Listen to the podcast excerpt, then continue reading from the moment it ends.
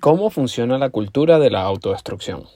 En muchas ocasiones, sin darnos cuenta, las personas actuamos y hacemos cosas que nos perjudican a nosotros mismos. Una forma de verlo rápido y claro es la salud. ¿Cuántos productos de los que consumimos sabemos que son dañinos para nuestra salud y aún así los seguimos consumiendo? Millones de personas que fuman, son adictos al alcohol o a las drogas, demuestran que el ser humano puede atentar contra su propia vida de forma voluntaria. Ahora bien, hay muchas otras cosas que consumimos o hacemos que sabemos son perjudiciales, aunque no sean tan obvias como el fumar, embriagarse o drogarse, pero no hacemos nada para cambiarlo, mejorarlo y evitarlo. Lo mismo pasa con los valores, los principios y la cultura. En Twitter escribí, diariamente y muchas veces sin saberlo, actuamos en perjuicio propio, en lo que yo llamaría la cultura de la autodestrucción. Hacemos cosas que perjudican nuestra libertad, nuestro dinero, el núcleo familiar tradicional, nuestra cultura, nuestras creencias y valores. Empecemos por la libertad. Hay personas que ven a la libertad como un lugar, un destino al que tenemos que llegar. Bajo esa mentalidad no se preocupan por vivir en libertad hoy, sino en hacer algo para ser libres algún día. Pero hay un detalle, la única forma de vivir en libertad no es añorándola, sino practicándola todos los días. Cuando vivimos con la mentalidad de ser libres algún día, aceptamos un sinfín de regulaciones y controles hoy que creemos serán buenos para esa futura libertad. La forma más común de autodestrucción de nuestra libertad es el creer hoy que seremos libres mañana. Los políticos nos venden esa idea para distraernos con promesas de un futuro que no ocurrirá, porque si no hacemos nada para ser libres hoy, no lo seremos mañana. Ahora hablemos del dinero. Cuando una persona maldice al dinero o repite oraciones cliché como el dinero es el origen de todos los males, está, está tentando contra sus propios valores aunque no lo sepa. El dinero es el resultado del esfuerzo y si no lo tomamos con seriedad, los políticos lo seguirán destruyendo y nosotros aplaudiendo.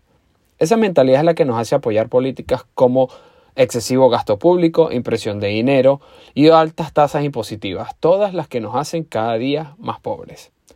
La cultura de la autodestrucción funciona así con el dinero. Creemos que preocuparnos por el dinero nos hace materialistas, y materialistas igual a malo. El sistema vende, vende, esta mentalidad para poder imponer sin resistencia todas las políticas económicas que nos hacen más pobres. ¿Qué decir del núcleo familiar tradicional? Uno de los valores más pateados y deteriorados hoy día. Cuando una persona habla de la supuesta y falsa sobrepoblación y usa eso como supuesto argumento para decir por qué no quiere tener hijos, está practicando la cultura de la autodestrucción. También pasa con ideas como las familias no son siempre buenas, diciéndolo con una crítica hacia la familia, o cualquier forma de unión civil es familia. Pero, ¿por qué el sistema querría destruir a la familia?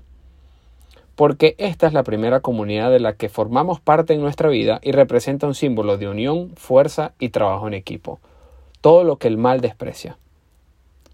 No querer formar una familia porque más niños en el mundo sobrepoblación o las mujeres no venimos al mundo solo a parir y el famoso la familia es una figura del sistema patriarcal son formas de practicar la cultura de la autodestrucción. Las tres ideas son mentiras. Agrupemos ahora cultura, creencias y valores. Diariamente, quienes crecimos en Occidente solemos repetir las falacias que nos vende la maquinaria mediática sobre lo malo que es la modernidad y lo materialistas que somos los americanos y occidentales.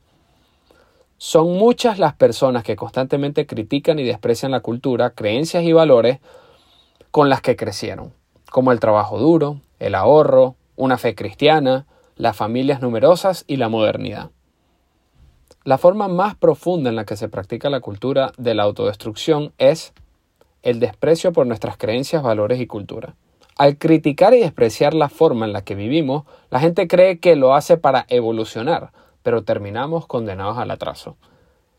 La cultura de la autodestrucción es como el cáncer.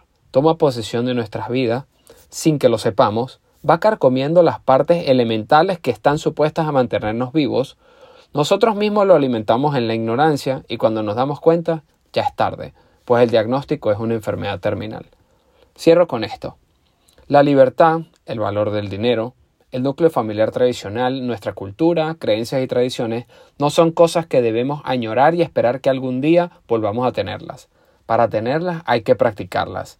El no hacerlo es perderlas, es autodestrucción.